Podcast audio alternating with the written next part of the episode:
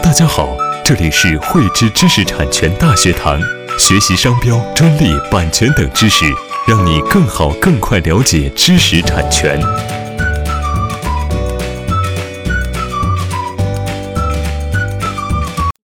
近些年啊，我国专利的一个数量是呈直线上升的这么一个态势，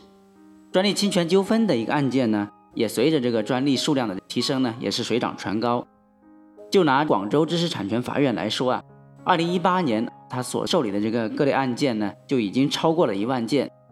那么我们在面临数量如此多的专利侵权纠纷这个情况下呢，我们的专利权人应当向哪个法院去提起诉讼？我们熟悉法律的朋友都知道，对于向哪个法院起诉，其实呢，它涉及到的就是案件管辖的这么一个问题。对于法院案件的一个管辖呢，它主要是包括级别管辖。地域管辖、特殊管辖和协议管辖这四种。对于专利侵权纠纷这一特殊的侵权案件呢，它主要涉及到的管辖呢，主要是级别管辖和地域管辖。为了更好的来理解这一问题呢，接下来就是我们和大家一起来探讨一下，如何来确定这个案件由哪家法院管辖。换句话说，我们如何来确定在侵权的时候向哪家法院提起诉讼的这么一个问题。对于专利侵权纠纷的案件所涉及到的管辖法院呢，主要是被告所在地法院和侵权行为地法院。也就是说呢，我们在发现他人侵犯我们的专利权之后啊，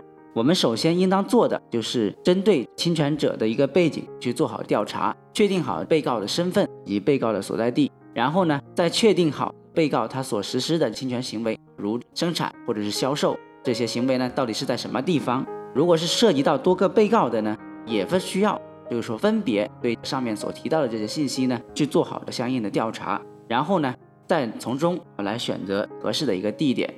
在确定好这些地点之后呢，我们应当来确定案件呢可能涉及到的一个标的有多大。一般来说呢，对于标的额在一亿元以下的这种专利侵权纠纷案件呢，都是由中级人民法院来进行管辖。对于标的额在一元以上的呢，我们也需要根据各地。它的各个级别所受理的案件标的额的这个不同，来确定这具体的这个法院级别。当然呢，对于专利侵权纠纷这一特殊的案件呢，光凭标的额，它还不能确定具体的法院。我们呢，还需要根据最高院的一个规定，来看看呢，它是不是各个省、自治区和直辖市人民政府所在地的中级人民法院和最高院指定的这个中级人民法院。同时呢，还需要考虑到。最高院所指定的知识产权法院和知识产权法庭跨区域管辖的这么一个问题来进行综合确定。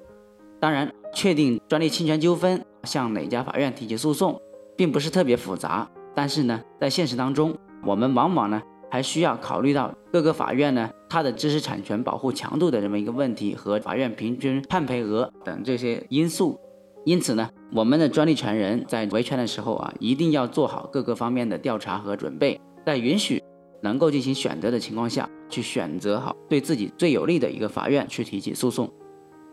喜欢慧知课程内容的朋友，欢迎转发分享或在节目下方留言，还可以与我们老师进行互动哦。